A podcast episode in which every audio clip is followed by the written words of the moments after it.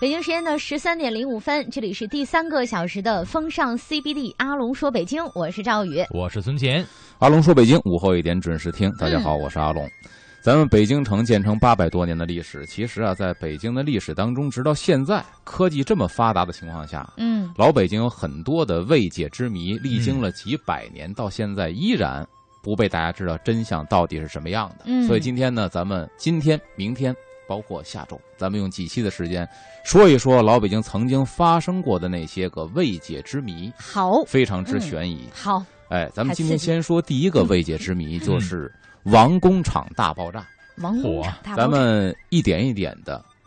波斯抽检的去分析这个事情。好的，首先，王工厂大爆炸的时间呢是天启六年五月初六，嗯端午节第二天上午九点。嗯，就这一句话嗯啊，史书上这一句话，但是我们要善于分析。善于分析就需要底蕴了。首先，嗯天启皇帝，很多人说明朝亡时亡则于天启，嗯天启皇帝是明朝十六帝当中的第十五个皇帝，嗯，意味着什么？倒数第二个。明朝而且快最结后束一个了皇帝虽然上吊的崇祯皇帝死崇的祯不光彩，嗯但是史学界公认崇祯皇帝是一个勤政的好皇帝。嗯，嗯所以很多人说明朝亡时亡则于天启，啊，那么这接哦个皇烂帝摊子哈，对他嗯最后落下这么一个烂摊子。第二呢，就是明朝天启六年五月初六，嗯端午节第二天早晨九点发生的这个爆炸，嗯，他为什么要把端午节也写进去？对呀，刚过了一天，端午节很嗯重因要，为端午本身在中国的历史当中是一个非常恶毒的月份，恶月恶日，五哦月初五，哦，我听说过五毒嗯对吧五毒月啊，所以要喝雄所以黄酒，这是一个特别不吉利的日子、嗯嗯啊。古人这一天生孩子怎么办呢？嗯直接就不要抛弃。我的天，啊，对这么严重，哎，这个还不是说老百姓家这样，嗯，非常有名的宋代的宋徽宗，嗯宋徽宗的生日就是五月五号，生下来如何呢？嗯宋神宗立刻把儿子送出宫外，嗯说白了也跟抛弃差不多嗯，不能养在宫中。所以呢，宋徽宗很惨，从小没见过亲爹亲妈，是被外人抚养长大的。因为哇他的生日是五月初五，火，这一天好厉害，嗯哎所以发生在这一天。史料上着重的写了一下是嗯端午次日上午九时。哇，这个时间你，看嗯地点呢是北京城西边儿嗯，王工厂这个地儿在哪儿呢？就嗯现在坐地铁长春街哦，国华商场挺附近近的离这儿挺近的，王工厂嗯这地名现在还有是啊。王工厂是以前的明朝的一个火药库。哦，哦哦，可能大家会觉得，哎，那么这个地方发生王工厂大爆炸，好像理所应当啊，对啊啊对啊，对？吧？对啊好像这火药库个不是谜了吗？对嗯但是要注意，咱往后越说，您会觉得，这个虽然是火药库，嗯但是也不至于发生如此惨烈的爆炸，嗯，因为太惨烈了。嗯，这个后果是什么呢？爆炸的半径大概是七百五十米，哇，嚯大家想一想，面积是二点二五平方公里，死伤人员造成了两万多死伤，那个时候两万多人对就很恶性多了大，事件嗯所以说这是一个非常剧烈的爆炸。嗯而且呢，它为什么是谜团呢？嗯在世界史上有三大爆炸谜团，哦嗯一个是印度的死丘事件，嗯一个是西伯利亚的通古斯大爆炸，嗯嗯一个是北京的王工厂大爆这炸。啊就算一个哦，咱们把这三大爆炸呢粗略的说一下，对啊比一下，你就知道，道为什么它是谜团了。嗯嗯三千六百多年前，将近四千年前，嗯印度死丘这个地方发生了一起几起大爆炸。嗯后来科学家进到了这个废墟遗址之后呢，发现它的爆炸是连续性的，发生了很多次。嗯，嗯，这个爆炸威力之大，已经赶上了这个广岛原子弹的威力。火，哇，而且他们在这些个现场勘察，发现这个爆炸发生很突然，嗯因为很多死人的遗骸啊，嗯就保持着当时做事情啊、吃饭呢、交谈呢当时的这个状态，姿势啊，所以他们应该不知道发生这个爆炸了，嗯嗯突如其来的，嗯，并且在这个尸骨里面检测有有什么放射性成分。嗯，当然，大家注意放放射性成分，那个时候没有啊四千年前，对呀，将对近对对对4000年对前，啊，所以这是一个谜。嗯怎么会有太放射刺性激的了，东西对，还有一个呢，是一九零八年六月三十号、嗯上午七点多，这是西伯利亚、嗯俄罗斯境内的通古斯大爆炸。嗯这个爆炸更加离奇，这个爆炸波及的范围是六百五十公里，六百多公里的范围。嚯，而且专家后来在测定这个范围造成的这个爆炸的这个惨象的时候，嗯发现炸出了三个，它是连续三次大爆炸，嗯嗯就在地球上形成了三个相当于月球的坑环形山一样的哦，东西。嗯然后留下它了的这个嗯根据它这个爆炸范围，专家推测它的威力是广岛原子弹爆炸的三百倍。啊三百倍，对这也是，而且也在它的这个树木太和离奇了残骸当中发现了放射性的物质。也有放射性物质嗯后来我查一下史料，啊。咱们这个呢，这个不是，就说这个放射性物质，嗯啊美国在一九四五年是世界第一个拥有对核武器的国家，嗯对，嗯这是一九零八年嗯发生的通古斯爆炸。所以这两起爆炸，一个是将近四千年前，一个一九零八年，嗯，都有放射性的物质。元素是一个吗？呃，元素没说是一个，啊，嗯但是它分析都有放射性的这个射线在里边儿，啊所以这是一个特别难解的蹊跷谜的还地真方，是的嗯就成了世界三大谜团，嗯，到现在都没解开，呃，也没有解开。太刺激了啊，很多我看很多电视台做纪录片频道的时候，嗯嗯有时候也会做，比嗯，如通古斯爆炸，到最后也是一个开放式的结尾明，白啊把各种的想法、猜测说给你听，嗯然后你自己去分析，其实没有一个定论。嗯咱们说到北京城这次明朝天启年间的爆炸，嗯分析一下当时的这个整体的概况是什么样的。嗯二位一听，可能觉得太惨烈了。嗯嗯一九一六二六年嗯五月三十号上午九点，当时呢，明代的北京城，咱看史料记载，咱要分析嗯天色皎洁，那就说明这一这样还天行，天气不错，不错，没有任何的异象，嗯对吧？嗯？忽有声如吼，突然，天地之间就发生了特别大的，你说是爆炸声音也可以，嗯嘶吼的声音，古人喜用吼，嗯啊，那么说明这个声音震耳非常的惨欲烈，聋我觉得嗯恐怖。嗯从城东北方建制城西南角，同时有一特大火球在空中滚动，哇，哇火球，一个火球。嗯这我在其他史料里呢，他把这一句话给详细的解释了一番。啊，什么样子的火球？当时很蹊跷，嗯说有两个巡街的兵警，嗯按现代话说巡警，嗯他们游走在哪儿呢？现在天安门西侧的府右街，嗯哦，在这儿巡巡视逻，呢，嗯，正好是上午，天色非常的晴朗。嗯嗯他们突然看到天上有异云，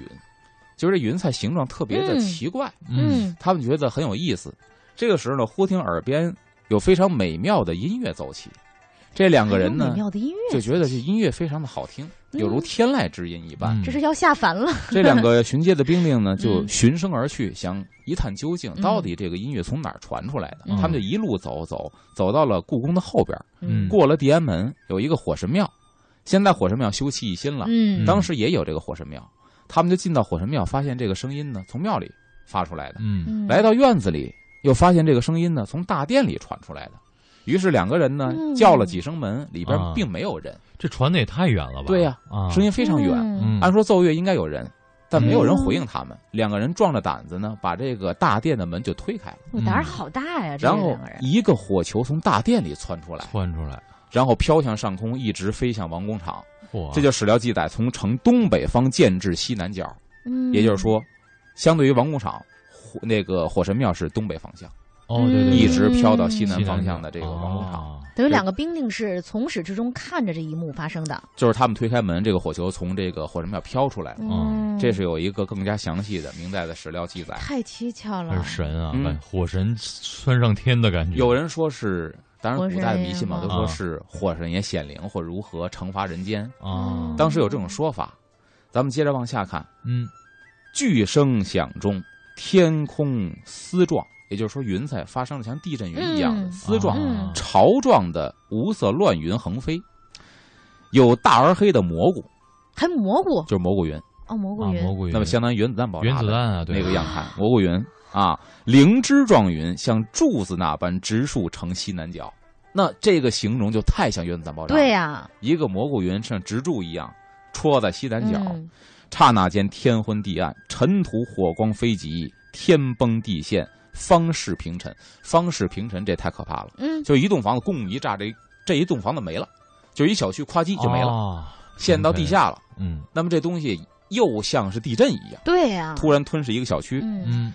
东自阜成门，北至刑部街，长一千五百米到两千米，宽六千五百米范围内。嗯，那么刑部街在哪儿？西单北大街一直到闹市口中间这一段儿，挺远的，哦啊嗯这么宽的一个范围之内。嗯然后写到什么呢？木材、石块、人体、禽尸，禽尸就是飞禽的尸体，嗯嗯啊天上飞的鸟，像雨点般从空而落，啊哦哇，就噼里啪啦掉尸块儿、哎呦碎尸，往下掉，跟下雨一样。嗯那当时等于这大火球来的时候，经过来的的时候时候，把它他们都带到天上不去是了。不是不是，是火球落在王工厂，崩嗯的王工厂发生爆炸爆之炸后，哦啊发生了这些事崩情。天上去了，哎，然后呢，太数深万间屋，两万余人炸成粉状。那你说就是碎尸了，灾难啊片儿太吓人了这一幕，这见着以后，而且后边嗯还有更加有意思的事情。看这时间段到了，啊就是这次听爆得入神炸儿了。嗯发生了很多离、嗯离奇的现象、诡异的现象，之后还有一些诡异的对比现这象，更诡异的现象。嗯，我们一会儿稍下事一休节息，分接解着啊听。嗯，先进一段交通，马上回来。北京时间十三点十七分，这里是第二第三个小时的风尚嗯 CBD，、阿龙说北京，我是赵宇。我是尊前，大家好，我是阿龙，咱们嗯接着说这个北京城的未解之谜——王工厂大爆炸，发生在明朝天启六年五月初六的这场爆炸。哎，刚才说了，爆炸之后形成了很多特别奇怪的现象，甚至嗯惨不忍睹的现象，嗯碎尸块从天上如雨点一般从空而落。嗯除此之外呢，还有很多诡异的现象。嗯，比如说，当时瓦砾腾空而下，嗯这就不算什么了。很多房子是倒栽在地下的，你刚才就说是很多房子直接消失了瓦砾在嘛下，呃，嗯一个是消失一批，嗯另外一种呢，有的是房子是瓦砾在下，砖块在上，等于房子倒栽在地上。哦嗯然后呢，最奇异的事情啊，是衣服不翼而飞。当时北京城很多老百姓嗯就几乎是所有身上的衣服是吗？对，从内衣到外衣，到你这个穿的鞋、袜子、裤衩儿嗯，不翼而飞。就是人很多，就是爆炸完之后没有被炸死的，几乎都是嗯光着屁股在大街上、奔走互光挠。崩衣服为什么呢不崩人，哎，对，有的人没死，啊，也没有被这碎个尸太。奇怪了。这个衣服后来这个啊皇帝就是找着派了吗派人去查，找着了，在昌平跟香山一带，崩发那现么老远啊，对，发现大量的这个衣服从西单蹦到 香山去对，，从王工厂路长春街长春街嗯啊一直崩到昌平和西山。就是当时他们形容的景象是嗯树杈上挂了五颜六色的衣服，嚯啊，一片一片的，等于这个衣服就飞到那这太个。还离是奇了这俩个地儿啊，又往西崩，又往北北崩对啊所以这也是一个未解之谜，很诡异的一嗯个未解之谜。然后这个时候紫禁城里边也在施工呢，嗯嗯紫禁城在施工搭脚手架修大殿呢。嗯，这个时候爆炸发生了，摔死了两千多人，哇就是从脚手架上噼里啪啦下来。嗯它的词用的非常的到位，叫嗯“跌如肉带”，就是跟肉口的一样，啪啪啪啊从那大殿顶上掉下来了。你想那大殿三十多米，够惨下来就完了。嗯这是当时的这个北京城的情况。嗯然后当时宫里的情况呢，大爆炸发生的时候，上午九点，天启皇上正吃早点呢，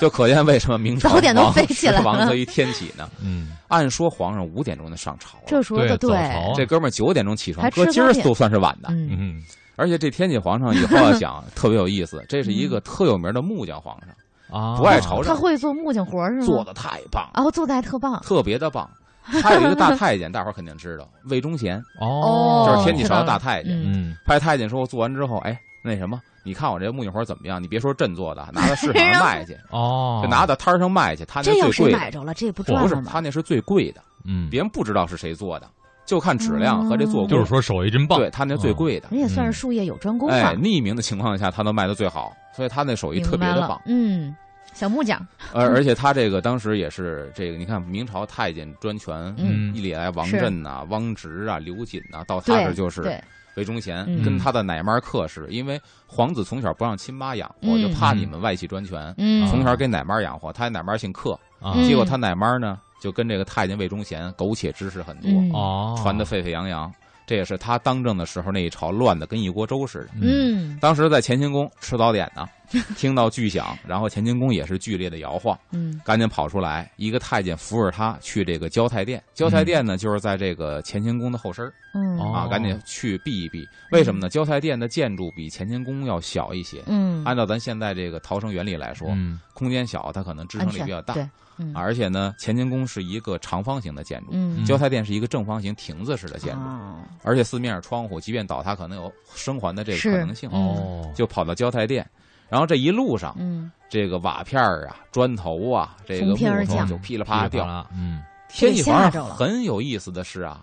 也很离奇的是，嗯当时记载他身边的所有太监，所有保护他的太监、嗯都被砖头瓦块砸得脑浆横流，就他没事儿，就他一个人活。哇，天子嘛，对，真的是侍从天皆子死，嗯，没有一个活的，啊，他挑周围着的人打全死了吗？全死了。保护他奔向交泰殿的所有太监都被砸死了，就他一个人完好无哎，你说损的真的是有跑进点了交泰殿。不信不信哈，不然后信哈，嗯，然后交泰殿天子啊这天子，你别看，啊！你看他是木匠吧啊，就他这个专业知识救了他一命。嗯哦他进到大殿之后，哦，他知道往哪儿躲，大殿角上放着一桌子，滋溜啊钻在桌子底下。他挺懂，你看看他专知业道知识三救角了带自啊嗯己，对他知道找墙角，桌子底下。救了自己，专业知识。哎，当时就钻进去了，嗯这一下呢就活下来了。但嗯是乾清宫呢，这个破损非常的严重是，，嗯这是当时宫里边的情况。嗯那天启年间，司礼监大太监刘若愚、嗯这个人曾经写过一个一本书《嗯，民工史》，咱们看看它里边原本的这个原话是好怎么记述这个大灾难的。他说：“天启六年五月初六申时，忽大震一声，嗯列狱急停，就是当时非常的这个摇晃的非常的嗯急，将大树二十余株尽拔出土，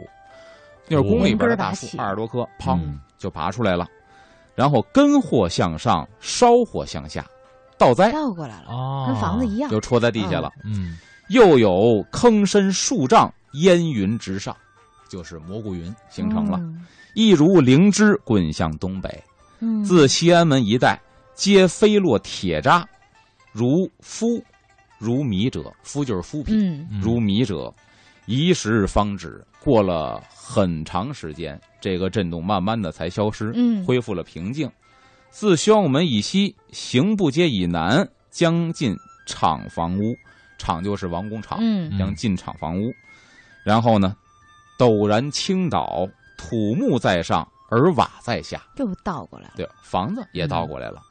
杀死有姓名者几千人，就是再次遇难的嗯啊，能查着的人到嗯这个身份的几就千余这么人，多，而合户死及不知姓者又不知几千人也。换句话说，就全家灭门，嗯全死了。啊，这样的情况天哪！又不知有多少人了，这是统计不出来了。嗯凡他平房屋，炉中之火皆灭，啊，火都灭了，炉子都灭房了。子夸夸震完之后呢，很奇怪的是家里笼着火，因为那个时候啊跟大家解释一下，不像现在我们嗯冬天才笼火，嗯，那时候没有煤气，嗯，对你只要吃饭就得笼就得笼火嗯所以一年四季老百姓家都是笼火。起火啊，当然那会儿你想，又是木头的房子，嗯，这很奇怪。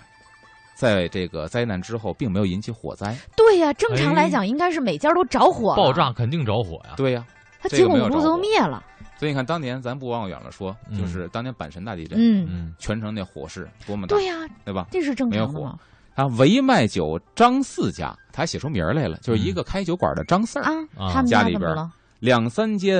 之木帛焚燃，木帛就是这个很薄的木头板子、嗯啊，给引燃了，其余无焚毁，全城就没有着火事件报告，就这一家儿。太生气了。哎，这也是很诡异。嗯，凡死者肢体多不全，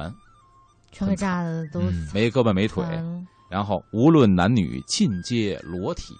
衣服都没衣了。服就崩男的还了，好，女的这个我估计就是即便活了，活着后也半辈子没也脸了没脸再活了。嗯 然后未死者亦皆震处其衣帽焉，就是没有死的人呢，嗯都是在这个震动当中感觉衣服被人给这个处呢，对他什么解释就感是觉呢？剥夺的意思，就宽衣是被人剥削、啊啊啊，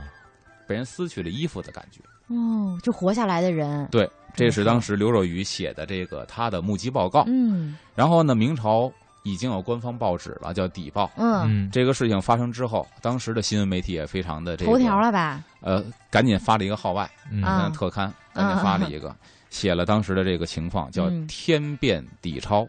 你想，他用的这个词“天变底抄”，那说明这个事情当时影响力是非常大，嗯甚至已经开始直指朝廷了。啊这个“天”既可以指我们天文学上的“天嗯明”，白在。古代也指朝廷统治阶级的这个“天”嗯嗯然后记载呢，说大震带来的强烈冲击波呀，使得大幕飞至密云，这又是一个新的记载。哇，大幕呢，都已就是经飞到密云去了。大幕就是我们的建材，因为当时时北京有这个什么厂、大木厂，啊嗯这些是堆放皇家建材用的地方。嗯，它为什么叫大木呢？因为皇家的大柱子比咱们要大，就是因为它大，嗯所以叫大就木。叫大大木木，然后呢，比大木还大的叫大神大嗯木，木，叫神木。神木所以你去看那个这个这个叫法，现在在台湾还保留着，啊，对对吧对对，有，阿里山神木，嗯对吧？因为它对特别的粗大对。大木飞至密云，梆这一崩就崩到密云了。嗯反正我上礼拜开车去密云是花了嗯四十分钟，走高速进 城。那还是还快的不堵的情况下，不得嗯啊！你像这样蹦到密云，嗯然后呢，石驸马大街就是现在西城区的新文化大街，啊，嗯他那儿呢五千斤大石狮飞出顺城门外，五千斤，就是大石狮子飞出了阜成门，这一蹦，这蹦多出大力城外？量？啊这嗯长安街一带，嗯他记载的这个长安街一带，时从空中坠人头或眉毛，太吓人了，或鼻，啊太吓人了，或脸一额，就是或脸脑门子，眼睛、鼻子、嘴、脑袋满地这爬，怎怎么哎呀能炸飞到这个程度啊就？是鼻碎子、了耳朵什么的，嗯然后纷纷而下，就噼里啪啦、噼里啪啦，天上下这个，天上下这个，然后这还不不一样，不是他这记载的还不一样。你看嗯长安街一带吧，落的是五官，鼻子、啊眉毛、耳哎朵，后边记载的就更加诡异了，说德胜门外捞什么坠呀？落人比人腿更多，哎呦，哎真吓呀人！四肢不是我落得在德胜想，门外即使没给我炸死，我看到这么多从天而降的吓器死官了也吓啊死了。对真嗯的，天命地超呢还记载说，大爆炸发生之后呢，有很多人员失踪的事件，嗯，还有这失也很踪离呢奇。。嗯，比方说，这个宣府新推总兵拜客至袁洪寿大捷，啊，那么就是一个总兵官，嗯他去人家去做客去了，一想和马同长班七人，他和他的的马队、嗯还有长班的七个护卫、并无踪迹，找不着就这嗯了，八个人连带马队没了。消失了。啊死不见尸嗯啊，对，这死不见尸。还有呢，粤西会馆 路有牧师开学童子小孩儿嗯，小学开学嗯，童子三十二人，一响之后，先生学生俱无踪迹。嚯这一个班没了，好像科幻片儿啊，被上学就没再回来，也找不着孩子来了自。星星关的你键，那感觉，去外星球 了，想，所以嗯，还有一个是承恩寺，嗯承恩寺街有女教八间过，就是一个八抬大轿嗯抬着一个女客，啊，震后只见轿打坏在街头，女客轿夫俱不见，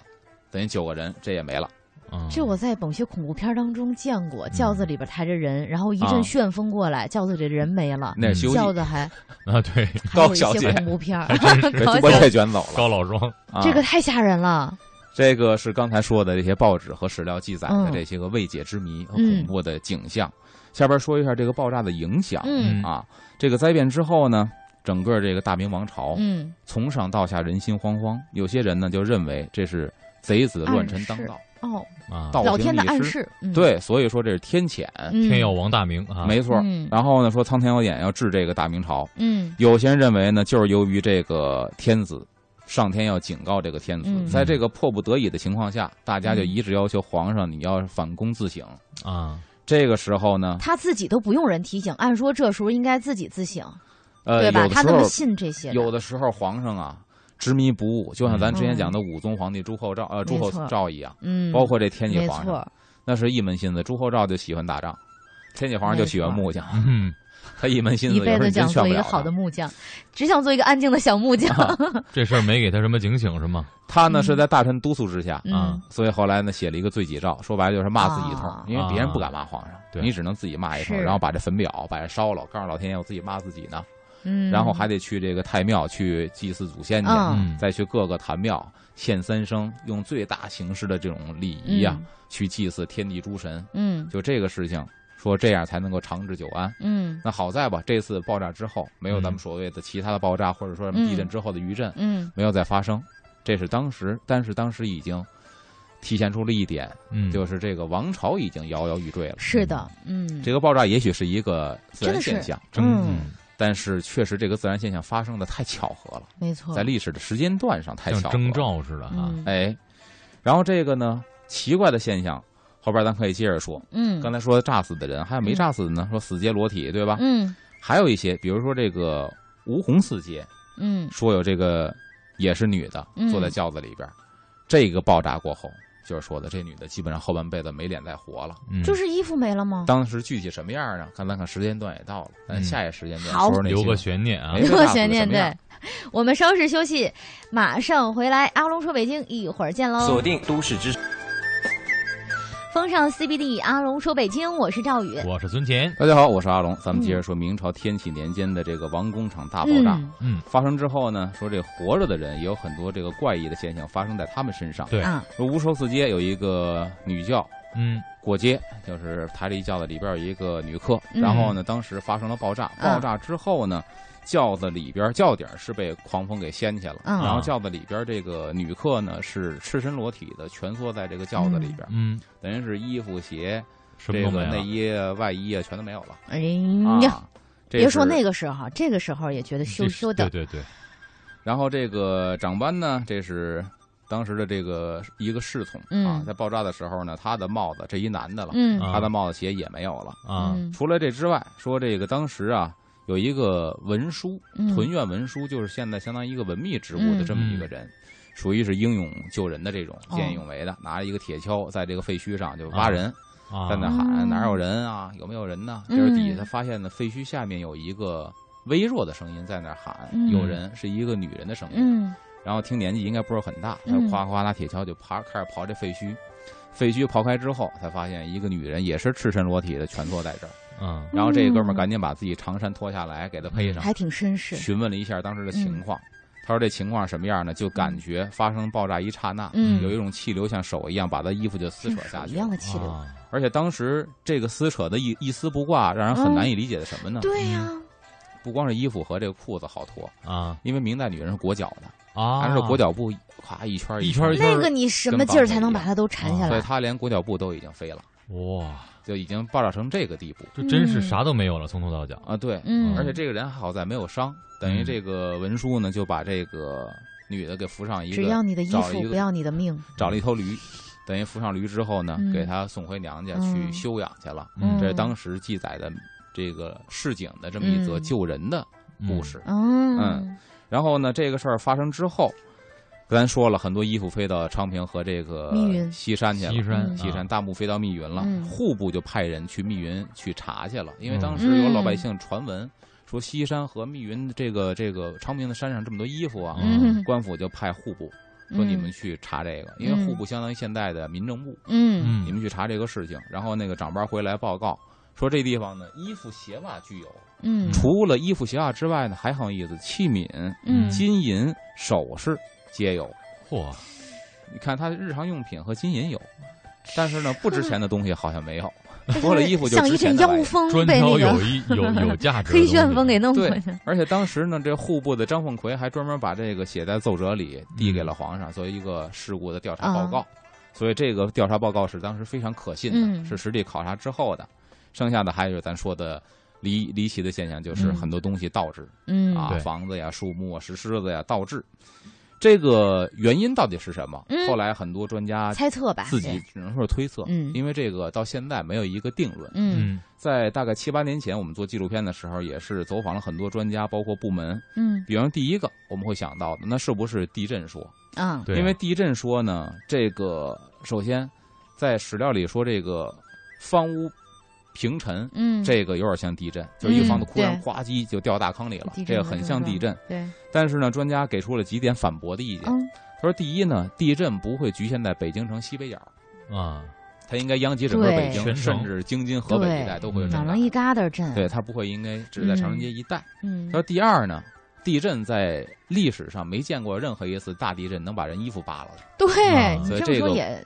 不太是可能是地震。这个否了地对震。然后我们嗯去地震局去实地考察的时候，嗯人家专家非常的耐心给查了一下明代的地震记录，嗯说天启年间没有地震记录。啊所以基于这三点呢，嗯第一是排除了这个排除地震震的灾可难，能地，震嗯，然后第二个说法呢，说是陨石灾难，就陨石撞地球了。嗯啊对，我这个倒是有可能。因为火球这个有嘛点意思哈，啊对，有火球，嗯这个记载是非常的像陨石坠落之像后，嗯，对吧？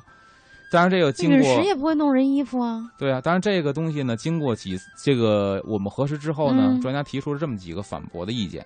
首先呢，陨石坠落在北京嗯城没有找到陨石坑，哦，因为小陨石坠落不会有地震和爆炸，除非够一定级别、够体积的，嗯，那就肯定会砸出坑来，没有对。对对对，然后第二呢，就陨石坠落也不会有离奇的现象发生，嗯这些现象太离奇了。然后第三，我们就是当时跑到天文馆，天文馆我们查一查史料，说我们也没有发现，天文馆也没有发现天启年间有陨石坠落的这个记载。嗯那这个也否了这也否了。嗯然后下边说否的什么呢？就是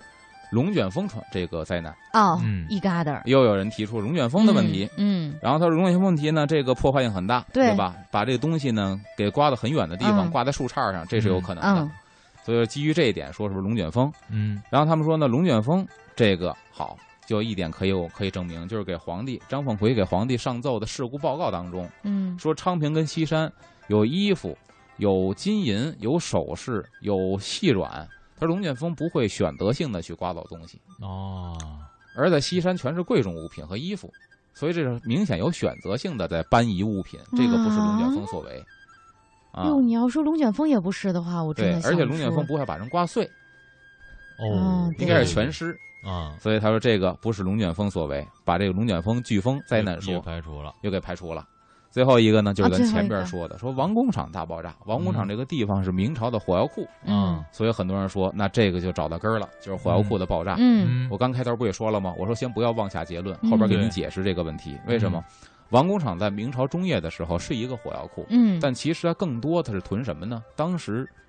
这个士兵使用的冷兵器也归火药库，啊，所以这火药库嗯大半儿存的是刀枪剑戟，没什么炸药啊，嗯对啊，而且呢，它的这个威力，按现在话说，也就相当于啊，一个小镇上的烟花制造厂。哦，它的也就威力也是就说，那么即大使是它爆炸，嗯也不对会产生不这么至大于啊威吧力。没错，嗯所以这个那都到不是。都不是。所以到底是因为还有什第么五种产生吗？的猜测？没有第五种猜测了。所以到现在，这也就是未解一个之谜未解之未谜。解之谜，那么，其实这哇两天咱们要哦讲的其实都是这样，都没有给您定讲这论个史料记载，给您嗯讲这个现象。但是为什么形成？说实话，咱的题目就是老北京的未解之谜，未解啊，就是没还有是没结答果案。。好刺激！哎，那如果您嗯感兴趣，可以去。房屋倒过来，树倒过来，也没有一些业界猜测说法嘛。没有猜测和说法，嗯，所以这个看各位科学迷，如果听完我们这个系列节目感兴趣的话，可以自己深入的研究推测一下下。象征着皇帝倒行逆施，必必定王王朝。你看，这又出了第五 种，这倒是哎，这要搁到明朝，他这个想法儿嗯，行就能成立。哦。对呀、都逆倒过行来逆了施吗？逆哎天嘛你知，道今天咱们做这两期节目，包括明天、下周哈，嗯让我想起一部经典的美剧，叫做《X Files》，特别推荐大家看。阿龙肯定喜欢讲什？么？就是一切的未解之谜嘛嗯，X 档案， X 档案它所有未解之谜都叫做一个档案，叫 X 档案，嗯，所有都是你说的这种现象，现在还没有定论。但是它最后一句话落在的是 “The truth is out there”，就真相就在那儿，只是现在还没有被我们发没现而找已。到，对啊，我就觉得特别像这个，很多的特别这个刺激。可以拍已出知来的科学可能解释不了。对，就是你嗯已知的科学没法解释，不代表它没法解释。对真相就在那儿对，啊其实，它待有后结人果去的。解释。然后咱们就这点时间再说一个啊，好咱们可以不说完，因为明天还继续呢。就嗯是景山的坐像之谜。嗯景山的坐像之谜这个事情，咱们先说它的开头是什么时候发现的呢？嗯，一九七八年二月，很近这个很近啊，很近的时候78发现年的，但是啊它的形成不是最近。啊一九七八年二月一天呢，在中国空间技术研究院嗯一个暗室里边，有一个研究员叫嗯奎中宇。这位研究员呢，在冲洗他的照片儿，这是一个返回式遥感卫星拍摄的照片的底片，嗯等于这个照片是在全程上空俯拍整个北京城。嗯，洗这个照片，嗯这比普通照片大好几倍。当时拍摄北京机会就是这么俯拍的机会并不多，嗯所以大家非常的期待，说这个片子洗出来到底是一个什么样的。嗯，然后奎中宇呢，这个人是中国测绘科学研究院的研究员，嗯他就负责这个项目，负责洗这个片子。由于长期呢，从事这个就是判读这个底片的工作，嗯所以经验非常的丰富。他很习惯在这个照片上找一些细节、嗯细枝末节的东西。然后呢，奇怪的这个影像发生了就引起了他的这个注意，什么奇怪的影像？就是他把这片子还没等晾干呢，就放在这透明玻璃板上底下打上，开始看这个。他看见什么？了？洗出来之后，嗯说天安门呢，这个往北一直到穿过了故宫，嗯到了景山这一块儿的时候，嗯就发现了一个坐着的人像。这个人像是坐着盘腿儿坐着的一个人像。景山公园又有围墙，这嗯个围墙正好是一个相框，啊，并且这个人像在相框里不大不小，这个比例特别的合适。一个盘腿儿公园儿坐那着么大的一个人呗，对公园儿，整个景山公园儿嗯俯拍下来就是一个人，院墙就是镜框。那是问一下角度，从上往下拍是看到人的一个头脑顶顶儿啊还是还是躺着的一个，刚好怎么是待着的这人？就是坐俯着拍坐着一个全身像，一个坐着的全身像，哦，俯拍整个景山是这样的。太神啊，神奇了。嗯，周兴，这个我们今天还有一点时间，嗯可以稍事休息，对再对对再讲一些这个故事嗯哈。这个坐着的奇特的人像究竟是什么他？是谁呢？我们一会儿稍事休息，再次听阿龙给我们讲先进交通。十三点四十七分，风尚 CBD，阿龙说北京，我是赵宇。我是孙乾，大家好，我是阿龙。咱们说到七八年的时候呢，奎中宇是咱们这个测绘院的研究员，嗯就发现俯拍遥感卫星俯拍这个北京城的时候，嗯景山是一个人像，嗯景山的院墙是一个相框，嗯正好框住这个人像，跟一个相片儿似的。嗯那么这个人像就是现在已知发现的人为建筑群组成的最大的人像哦啊，因为它都是人为建筑群嘛，因为景山也是人为建筑群。哦对对对对对，所以在这儿呢，咱要提一下景山。景山历来就是皇家的一个风水必争的一块地方。嗯你想，它从辽、嗯金、嗯元一直是这个皇家的御苑，嗯就这地方呢，当时是别院，嗯因为当时辽金的时候呢，在咱们现在天宁寺附近，那嗯这也是它的离宫别院。嗯这个地方。等到了明朝的时候，才正经堆出了景山。以前呢嗯是有山丘的，但很矮。嗯哦在这个景山这个地方呢，是元朝的延春阁，嗯嗯是它一个大殿的一个遗址。嗯等于这个元朝覆灭之后，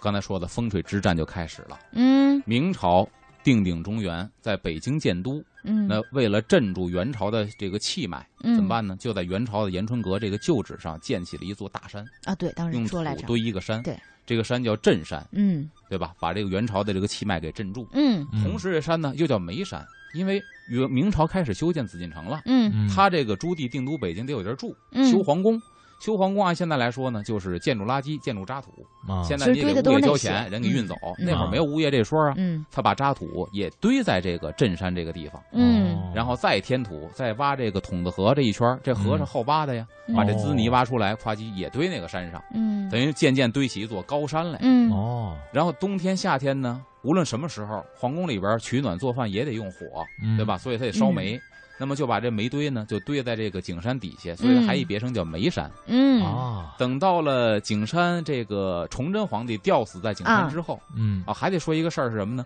因为土把它镇住了吧，嗯然后明朝人又在景山上修了五个亭子。咱们现在看这个万春亭，嗯就是最高那亭子，站在那嗯嗯儿正好拍故宫全景，嗯很多摄影家去那儿拍照片。嗯嗯对吧啊是这五个亭子呢建在这儿，亭子呢在五行里又是木头的，嗯啊那么在五行里呢，木又克土，然后呢土又镇住了元朝，等于它嗯一系列，你发现没有？它在这个哦相生明白相克学说是一系列。啊，嗯等到了这个清朝进北京之后，大清朝建立了，嗯一看哦，这是一个风水之战留下的山，哦，那我我想想啊，那我就得那什么了呀，就是他也得火动了点手脚，嗯就得找火了，他也得动点手脚。火克木，不是，其实火不是克木，嗯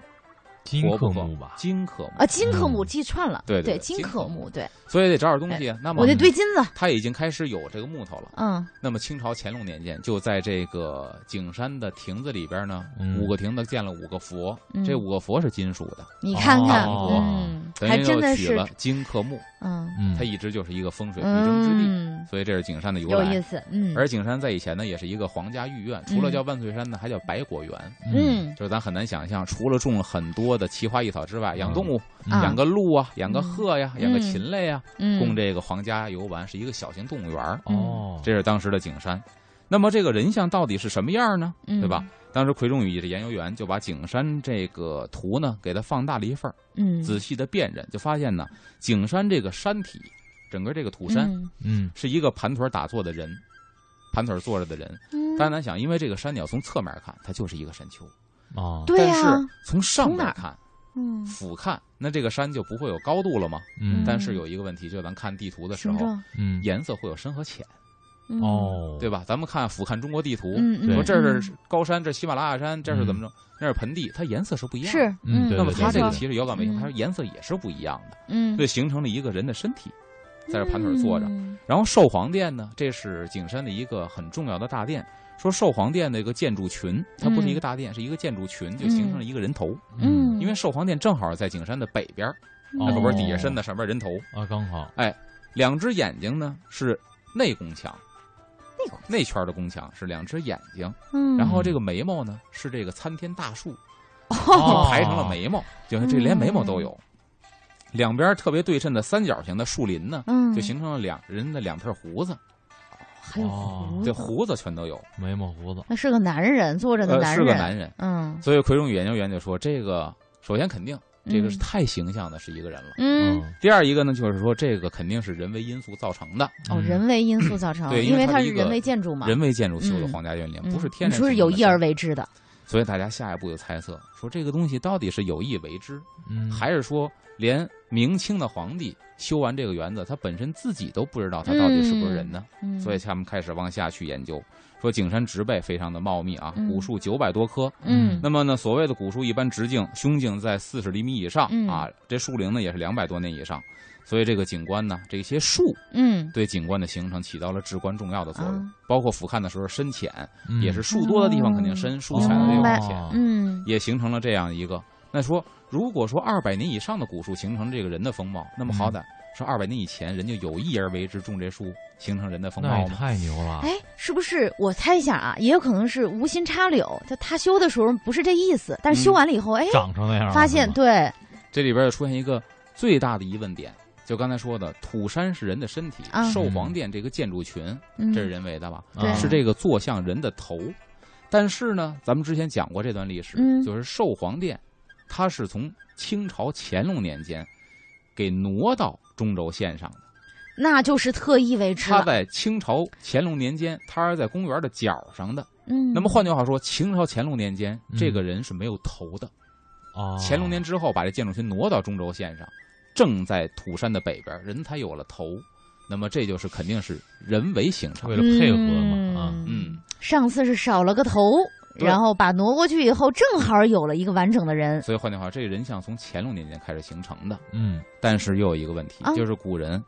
他做事都很严谨，嗯形成一个东西，我为什么这么干？形成的原因我怎么干的？他会刻碑。嗯，那么对好，记录下来。景山里边有碑，嗯那么研究员当看到这个碑的时候，嗯，他在碑文里边到底发现了什么线能够索。解释这个东西的线索呢？嗯，嗯，咱们留到明儿明天说中午一点，当正然接啊说的着大家惦记一宿，正要听的时候，明儿说，好吧，我们明天还有三个小时的风尚 CBD，在第三个小时呢，阿龙会为我们继续揭秘哈。嗯，今天三个小时的风尚 CBD 就是这样了，稍后的时间交给